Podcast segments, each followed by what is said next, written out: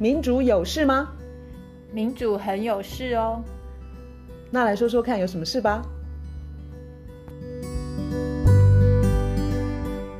大家好，我是苑韶。大家好，我是倩怡。我们今天要聊战争，乌克兰跟俄罗斯的战争到现在已经超过一年了。那这段期间，战争改变了人性吗？这个问题最近，嗯，对我来说啊，是非常的尖锐。那我们到底如何被战争改变了？我们因为这场战争变成什么样子了？为什么我这样的提问？因为月初美国他宣布说，呃，他考虑要送伊克送乌克兰极速炸弹，就是极速炸弹，我们又叫子母弹嘛。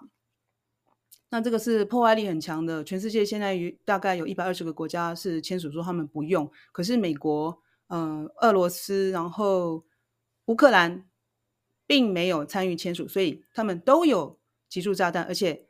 这场战争开始的时候，俄乌双方也都使用。那因为这个是杀伤力强，然后很多受害者都是平民，所以其实有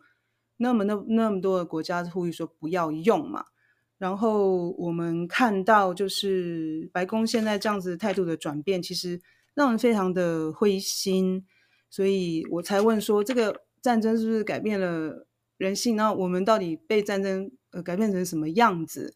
差不多同样的时候，台湾有媒体呃报道说，台湾在美国的要求之下，似乎然后要研发生物战剂。然后我看到这个新闻之后，我就。我就很很震撼呐、啊，对，你就说，哎，我们来谈这个，反正不管是集束弹或是这个生物战剂，都是都是很糟糕，然后违反，绝对是违反人道精神的事情。那我们先稍微讲一下这个生物战剂的事情。国防部这是联合报报出来的，然后国防部就赶快否认。那我们当然，我跟你，我们不可能知道这个事情到底。到底是怎么回事？可是这一类的事情，它的本质就一定是很多的秘密嘛，很多的都是国防机密，然后也不好说出来，然后就不透明等等。那我觉得这个事件，我们我们彼此聊了一下，我们会觉得说，这个这个事情就是一发出来，很快很快就有很大的一些动作，就说啊，这个是假消息，然后这是假新闻，然后这是统战，然后这是中国在洗脑，然后。就就把它很快就是打成说，一定是中国在把这种假消息渗透渗透到台湾的媒体、台湾的社会。那我我会我们会觉得说，其实像呃媒体，他去监督一个执政的政府，那这类的事情也在他监督的范围之内。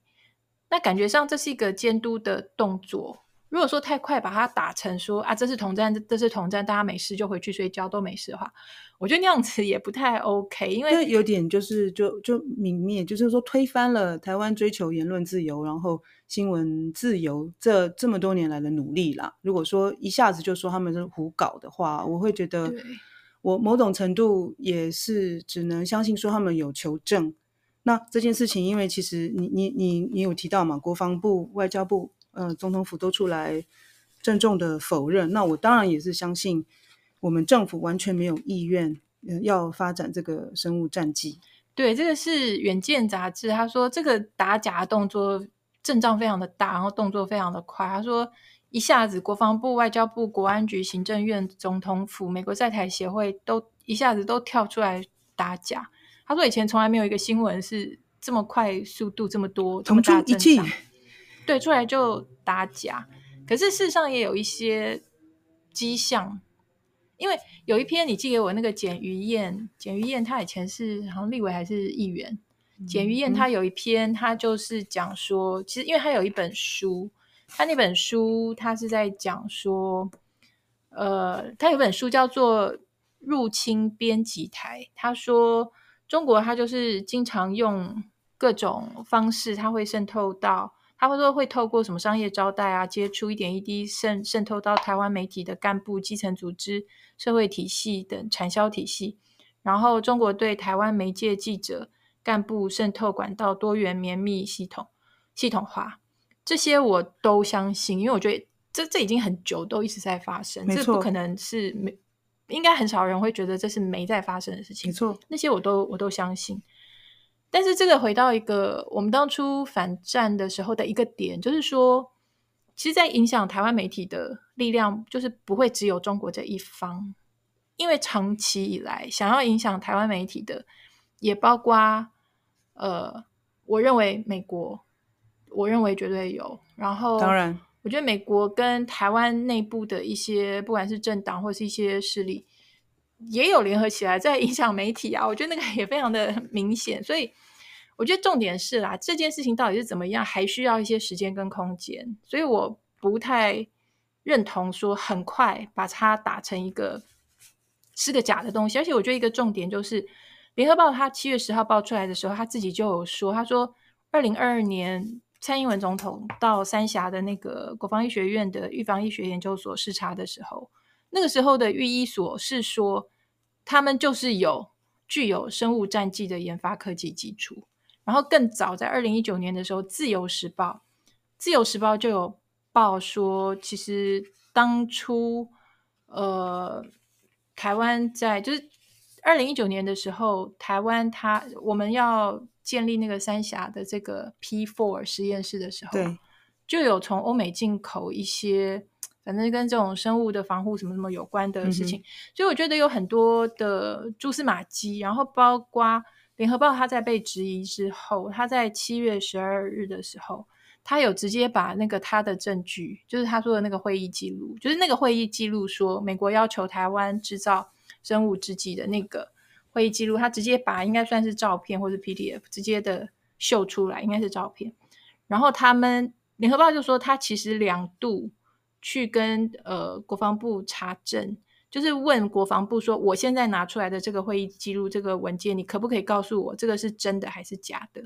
然后两度询问国防部，他是不回答这一部分，他不去回答说联合报摆出来的这个证据，这这份会议记录是真的还是假的？因为这份这份会议记录，它就是有讲说美国要求台湾制造呃生产这个生物制剂，然后。他说：“呃，国防部已经完成规划，这是会议记录说，国防部已经完成规划，然后美方将派员协助审查规划。所以这个听起来会很不 OK，这个听起来真的会让台湾成为一个像是美国的下属单位，然后在研发或生产这些东西。我想看起来台湾的确有能力制造，可是我们不不可以，也不应该。”来做这个生物制剂，嗯，所以当我看到那个总统府发言人林玉婵嘛，他说基于国际公约跟人道精神，我国从来不会，也没有任何研制生物战剂的计划。好，那我想这几天来就是对于这件事情的争议讨论，我想至少也可以提醒，如果曾经有官员或专家觉得说也不妨，那那我我希望说。这几天来的讨论可以，就是对他们有增加一些压力，就是我们不愿意看到台湾变成那个样子，更不要说批次实验室的安全性可疑也可疑啊，因为大家都还在吵说那个中国上次那个 COVID nineteen 当时武汉的到底是不是从实验室跑出来？那这个当然是不会有真正的答案嘛，反正他们也那么黑暗，不不想让参让让人家真的去查，所以 P 四实验室。它的那个安全的疑虑的确的确是非常令人担忧，不是只有那个地方，而可能是影响的是超越国界的。就像我们新冠疫情这几年的，就是影响全世界的范围这么的大，大家由这个例子可以看出来。那虽然我刚刚刚提到那个总统府发言人讲的话，就是好啊，希望国人可以安心，对不对？嗯。那再讲回到说，这些人讲的话跟他实际的作为是不是？呃，符合啦，或者是说，我们可以看出那个态度的转变。我我我想举那个新闻，呃，就是白宫新闻发言人的例子，就是在俄乌战争开打的初期，好像是第五天，这个叫呃 Jen Psaki 的发言人，他被问到就是说，哦，俄国那个使用非传统武器，包括这个集束弹的时候呢，这个 Psaki 说，如果这个事情是真的的话呢，俄罗斯非常可能构成俄罗斯的行为非常可能构成那个战争罪。你好像有提到，他不是唯一讲这个行为构成战争罪的人。对对对，我就是从那个生物制剂的这个这个事情啊，到集束弹，这个是我们接着要讲集束弹，是包括像简于燕那篇，他有讲说中国媒介利用台湾这个生物制剂这个消息，持续把生化武器跟民主国家的台湾、美国做连接，所以他的意思是说，哎，台湾是民主国家，哎，美国是民主国家，我们怎怎么可能研发生物战剂？我们怎么可能会有这一类的武器？可是最近的集束弹，就你刚刚说的那个，当俄罗斯跟美国现在要已经啦，已经把集束弹运到乌克兰去了。可是当呃去年乌克兰跟俄罗斯他们在用集束弹攻击对方的时候，对就你说的这个白宫发言人。Jen Psaki，他就在讲说，这个是，而且他是针对俄罗斯，他没有针对乌克兰。他说这个是有可能犯犯战争罪，然后就把俄罗斯骂了骂了一顿。结果现在美国自己把集束弹送去乌克兰，克兰让他们去杀敌吧。对，这个我们等下后头会讲，他真正会杀比较多的，可能不是敌，会是自己人。但是除了 Jen Psaki 这个例子之外，我还看到一个，我觉得是有点好笑，也很可悲的，就是美国。去去年，美国驻联合国的大使，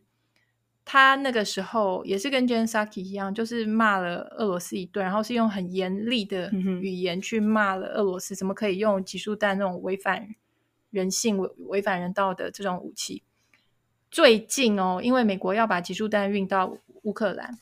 现在去网上去看他当初的发言，已经被删改了，就他当初。凶狠猛烈在骂俄罗斯的话删掉了，因为美国现在自己把集束弹嗯运到乌运到乌克兰去，所以他们的发言跟良心是随着战争的推演而改变吗？我觉得集束弹这件事情啊，是真的是太糟糕太糟糕了。我们接下来会讲说集束弹它可怕的地方。那当然，拜登呢，他这一次说。他他有点那种感性的说，这是一个困难的决定，然后他说、嗯、非常困难的决定，对，这个这个没有办法让你做的这件事情是 OK 的，你做的这个决定没有办法和没有没有没有办法合合理化。然后他其实按照官方的说法，可能这部分没有说谎，就是说乌克兰他已经武器不够用了，嗯哼，那美国他现在的生产也来不及说对。及时提供足够的传统的武器，弹药，嗯、对，所以他就拿出这个库存里头还有的不应该被用的这个肮脏的集束弹。那拜登这一次做这件事情，有一些一路以来都还算支持他打这个仗的，包括特别是民主党哦，民主党的人都看不下去了。其实连《纽约时报》的也有投诉，而且纽纽《纽约时报》愿意刊登的，就是。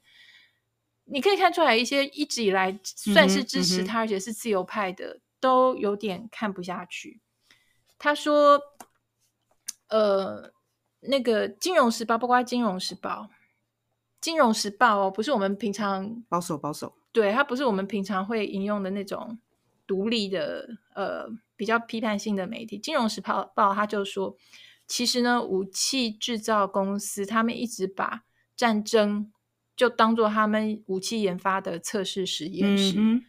所以他就是要看说这个武器这样丢下来，那人到底是怎么死啊？死多少啊？我这个武器该怎么样改良啊？下一次要杀人可以更有效率。所以《金融时报》他都提出这样子的一个说法。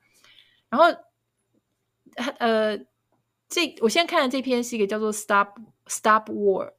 的呃，公民团体是英国的。Okay. 他说，其实这这次这个集束弹这件事情，他说明一个，他说背后真正的原因很简单。他说，因为我们已经好几个月来一直在听说乌克兰有那个春季大反攻，有没有？就是是已经开始了。然后泽伦斯基就是说，你西方的武器不赶快来，那害我们那个我们的那个反攻啊，就慢了下来。事实上。不光是这个 Stop War，其实好几个我读到，他说其实那个反攻就是不顺利，然后他根本不是西方广告或是宣传的那个样子。好，我大举进攻，然后俄罗斯它快要完蛋。嗯。其实俄罗斯快要完蛋这个说法已经讲了很久，从战争一开始，我们在台湾的媒媒体也看到说，就在讪笑，就在嘲笑说啊，那个俄罗斯撑不了几天，你看他那个武器都是破铜烂铁啊，超很老，什么几十年的那些，对啊，对啊，军人好像那个什么粮饷也不够啊，换军心涣散等等，然后。哎，可是已经一年半了，已经这么久。然后他说，因为其实呢，乌克兰的反攻是非常不顺利的。然后现在的战战场上的发展对乌克兰是非常不利的。然后又有点那种弹尽援绝，所以会有这个集束弹。这集束弹为什么可怕？我们现在来讲说这个集束弹为什么可怕。它呢很像，因为这样就是就像另外名字叫子母弹。对，就是它那个炸弹可以可以看出来，它是用呃战斗机丢出去之后，嗯、空空对地，空对地。那它是那个母弹会打开之后有很多小的小的小炸弹，小炸弹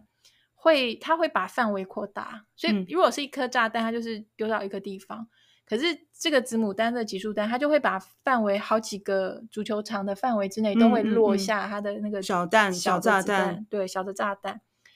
这个可怕的地方是什么？是最可怕的地方。它之所以一百二十几个国家去禁它，是因为很多那个小炸弹它会当时没有爆。就没有没有引爆，然后它掉的地方如果是刚犁过的田或者是柔软的土地，也很可能就不会不会爆炸开来，然后它就会留在土地上，这让我们联想到地雷这种东西。所以它它就是一个空中掉下来的地雷。对，所以如果小孩子看到，他可能会以为它是个玩具，或纯粹因为好奇就拿拿拿拿去，就是反正就捡起来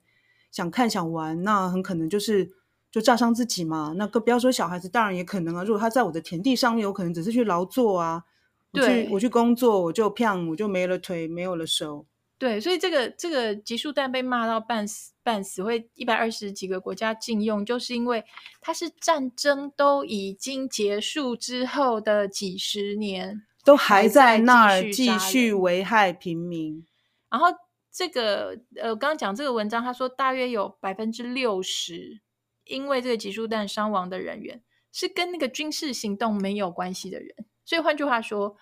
你拿这个东西要去杀敌人，你可能最后杀的是你想要保护的人，或者是你宣称你想要保护的人。那现在把集束弹给乌克兰，乌克兰最可能用在是就是乌东，然后接近东部，对俄罗斯这些地方，那就很可怕。这乌东的人，他们之后包括假假设战争结束，他们回去。十年、二十年、三十年、四十年，那些还没有爆开的炸弹都还在那个地方。他们的家乡已经变成战场，然后接下去就会还是一只是停战的战场，其实已经没有办法回去原来的生活了。对，所以最后回到你刚刚讲说，战争改变我们，就是其实战争也改变了拜登总统，因为他整个战争的过程，他一开始会说啊，某种战机不可以，那个会升级，会让。对对对，他一直不给战机，对对，一下战机，然后过一会儿之后又给了，然后什么什么坦克啊，不行，那个太太敌意了，嗯、不能给。嗯、过一会儿又给了，现在已经一直升级，一直然后什么什么什么巡弋飞弹什么的，后来也都给，就变成说不断，这个英文叫做 mission creep，就是你的任务就开始在偷偷的扩大。本来你说这个太危险，不能给的武器，过几个月就给，一直这样子，到现在已经来到了集束弹。然后很多的批评的人就问说：“哎，那你干嘛不给核武啊？你给他核弹不就好了？”就现在的问题是，这个 mission creep 就是他的给的武器不断在跨越自己当初设下的红线，然后跨了红线之后就说：“好，我们现在新的红线在哪里？”然后隔几个月你又跨过去，就让我们看到整个局势只有不断的升高。对，这真的是非常的糟糕，所以这是为什么原本在支持拜登的，包括民主党里头，民主民主党的众议员已经有十九个签名，就集束弹这件事情，就说告诉拜登说这个是是是，是太太超过了，这个其实也是一个道德的底线，就已经被他们都都都已经破坏了啊。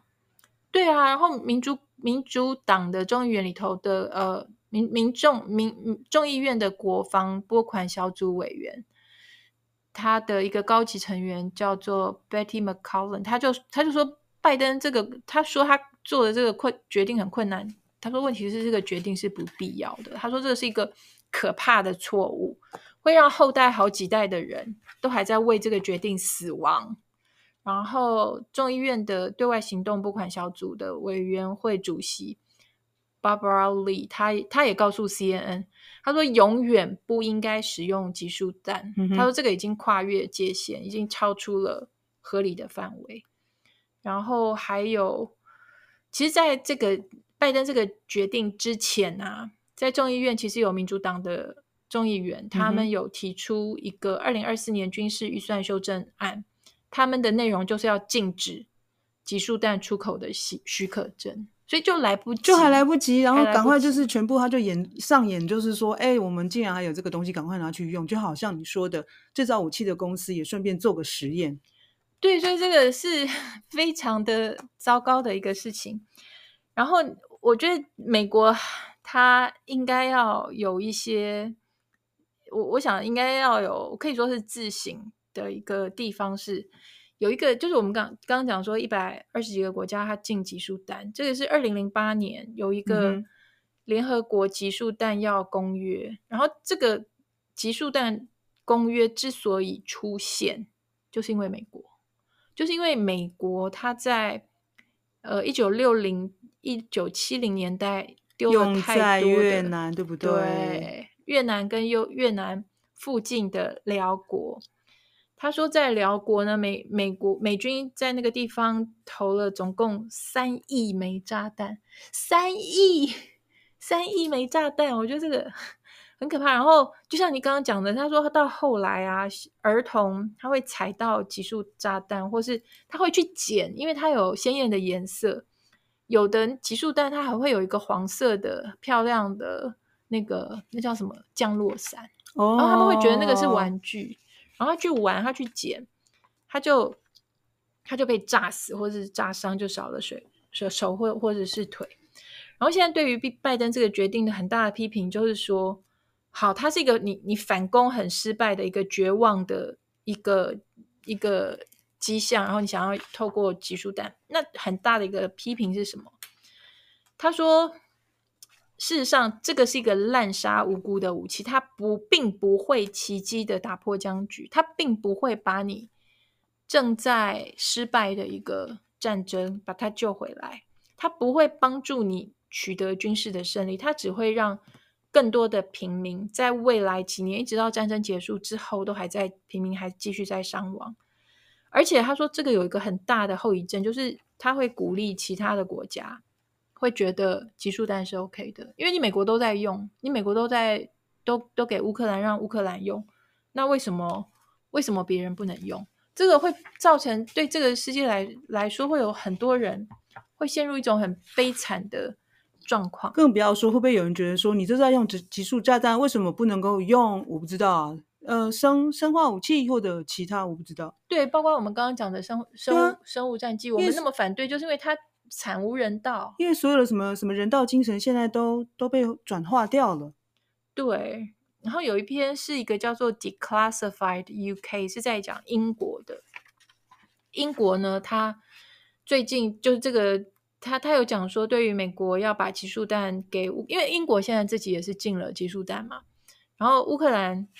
的这个集束弹呢，这件事情，英国他们有人就就说，我们来看一下那个一九九。一九九零年代末，那个南斯拉前南斯拉夫的内战，嗯、科索沃那边的痛苦的经验。他说那个时候，他他们问到一个当时是小孩子的人，他说他们那个村庄在一九九九年，一九九九年的时候，美国跟英国，克林顿跟布莱尔，他们对前南斯拉夫进行人道干预，人道干预。然后他们在这个村庄呢，北约在两分钟之内就丢了九颗炸弹，然后。那小孩他当时是小孩，他说第一颗掉下来的时候，我们觉得很困惑，在想说发生什么事情。等到第二颗炸弹掉下来，他们就倒下来了。然后这个这个小孩他后来幸存。然后他说那个时候天空散布下来大量的球形的炸弹，就我们刚刚讲的子母弹，其实都是球从天空掉下来，然后就就像从天空降下来的呃地雷一样，然后就是有那个黄色的小降落伞，然后之后呢，在战后的十年里面，这些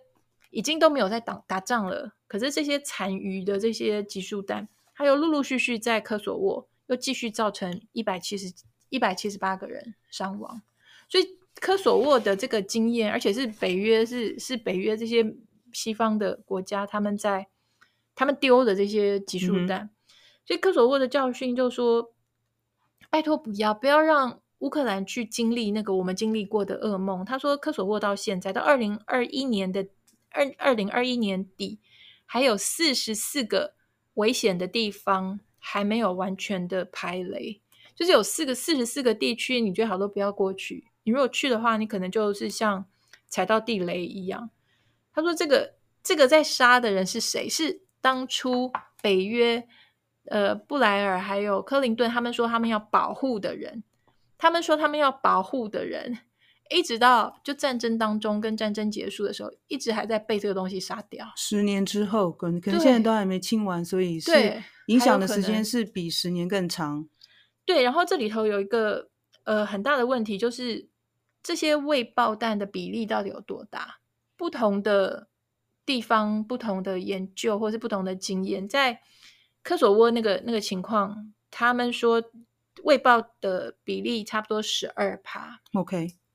然后可是还有呃其他的辽国，就是我刚刚讲的那个辽国，嗯，那个是比较早以前的，那是比较早以前那个有比例比较高吗？比例比较高，有一个呃美国的空军哦，是也是因为最近这件事情，今年四月，在美国一个媒体叫做 USA Today 今日美国。有一个当年美国的空军，他是负责飞到辽国。一九六六到六八年，有一个就是专门去打辽国，就是因为越战，然后怕那边有越共，所以他去丢这个集束弹。他说呢，那个未爆弹的呃比例差不多有到三十趴。嗯哼，也就是说，他丢十，就是有三十趴都没有爆，都是留到以后的五年、十年、二十年才不知道炸到谁，无差别的杀人。他说：“这个、这个、这个军人，他说不要再有这种事情，因为这个除了杀当时杀人之后十年、二十年、三十年、四十年继续杀人之外，他说他对我的伤害太大。他说我永远都不会忘记说，就是我永远都有那个罪恶，是我开着飞机去丢那个炸弹。嗯”然后他说，辽国有从他说以呃一九六四年以来，辽国已经超过五万人死亡。然后他说，辽国有三分之一的农地，农夫的农地是不能用的，你没有办法去没有还没有去排除那些不管是子母弹或者是地雷，对，所以你没有办法去种田喂饱自己。所以他说，拜托拜托，不要不要做这种事情。然后《纽约时报》的二零一九也有一篇文章，他是在讲说，美国集集束弹，他除了杀你说你要保护的人，杀了平民之外，他还杀谁？他还杀你美军自己。他说，美军在伊拉克跟科威特，他们自己的集束弹就也杀到了美国军人自己，因为你可以想象那个，嗯、他他不知道落在哪里，所以那个像地雷一样的东西，他就落在。之后美军自己会去的地方，好，所以他那个未爆弹的比例，不管是十二或是三十，美国今天宣称他们这这个送到乌克兰的那个是，你看到是二吗？我看到是六，二还是六？呃，现在我我我不确定他们现在送过去的是哪一批货，但是他们国防部当时就是为了要提高他的说服力，他就说哦，我们可以呃在就是提高那个未爆弹的。的降低啦，降低未爆弹的比例就是大概在二左右，嗯，他就要说服别人说我们要把那危险性降低。嗯，然后呢，这只是暂时性的措施，因为到明年春天武器的制造的进度追上来之后呢，乌克兰就不用使用，不用不必再继续使用这个子母弹了。那所以我看到就是说，那你你刚刚提到的那个未爆的比例，其实是一个危险的指数。为什么我会觉得那个？呃，未爆弹的比例很重要，是因为这一篇是一个叫做 Common Dreams 的这个媒体，他就说，呃，拜登他这次把集束弹送到乌克兰，他事实上算是有违法，因为美国的法律，美国现行的法律就说限制集束弹它的使用呢有限制，是你的那个呃未报的比率必须低于百分之一啊。对，所以，我们不管讲说十二，或是三十，或是我看到的现在的是六，或是你刚刚讲的二，它都超过百分之一。那拜登他怎么怎么样绕过这个法呢？他就援引了一些法规，他就说例外情况高于百分之一也是 OK 的。所以，所以只要他想用，就把它列为例外情况就可以了。对，这真的是太烂太烂了。然后我最后想提一下那个。我刚刚有讲说，好多的民主党人都已经受不了了，就觉得，嗯哼，呃，就觉得拜登这个怎么可以这个样子，是太超过。可是呢，现在就有共和党人非常的挺他，包括特别被提出来讲的有两位，都是我们在台湾很熟悉的挺台友人，一个是 Lindsey Graham，Lindsey Graham 就是到了总统府，然后说，哎，你要不要买我们的波音飞机？然后回去还。打电话来说买不买？赶快啊！回去很得意，很得意接了。我们总统府本来本来是刻意把那段话隐去，结果他自己回去洋洋得意讲出来。这一位 Lindsey Graham，他就是被呃被称作说，美国从来没有一场战争是他不喜欢的，他从来没有一场美国参与的战争他没有当啦啦队。然后他这次就觉得说，哇，他觉得呃。拜登呢做了一个很棒的决定，然后另外一个也是被挑出来的讲，被讲挑出来讲的叫做 John Bolton。John Bolton 就是上次也来了台湾，然后我们也我们的 Podcast 也做了一集，欢欢迎过他了。对，唉，他也是一个很很厉害的挺台友人。他这一次呢，就是说哇，他说拜登这个是一个 an excellent idea，他就是觉得这个。哇，拜登你好棒！你居然把集束弹这种拿去给乌克兰，好像他好像是用了看烟火的心情来讲这件事情，哎，听起来我觉得一整个没救了，所以多么的令人沮丧。这个集束弹到底那个破坏力如何？我觉得国际上面的共识不是很坚定啦。因为当我看到其实台湾也在制作集束炸弹的时候，其实。我也蛮讶 异的，台湾，对啊，因为我们我们的我们有另外一个名字，对不对？哎，我们的科学家其实其实都蛮厉害的啦，所以我们国家的那个中山科学研究院，其实我们有研发出万箭，万箭万箭 就是万箭穿心那两个字。那集束炸弹其实它是一个形态嘛，嗯、那我们台湾做的这个叫万箭，然后呢，呃，一一我们民国哈一一一年底。运用特别运运预算运预呀，特别预算哈，启动量产，每一年呢产五十枚，一一一到一一三的三个年度就可以有一百五十枚，再加上其他一般预算，所以我们会制造大概会超过两百枚的万箭飞弹。那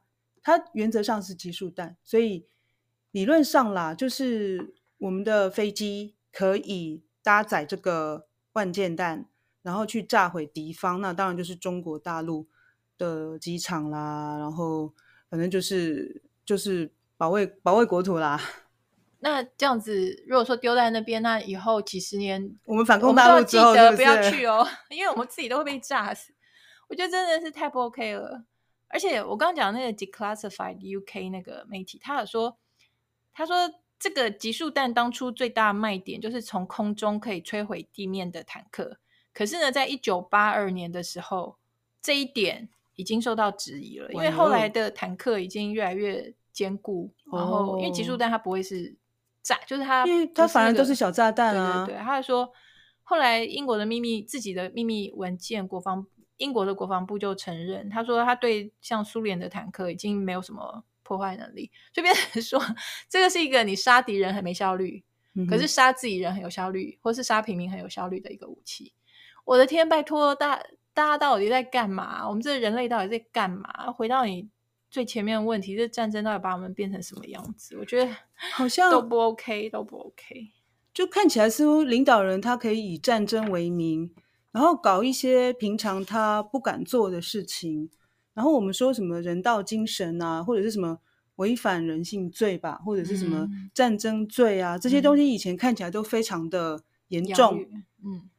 但是现在看起来，好像很普遍做的事情，就是就是以前我们会觉得非常严重可怕的事情，其实现在就会用在战场上上，都就会觉得理所当然。这个是我觉得很不 OK 的。对啊，整个我们人类社会的转变。对啊，所以我希望不管是生物战剂，或者是什么万箭弹、集束弹，就这一类的事情，我们可不可以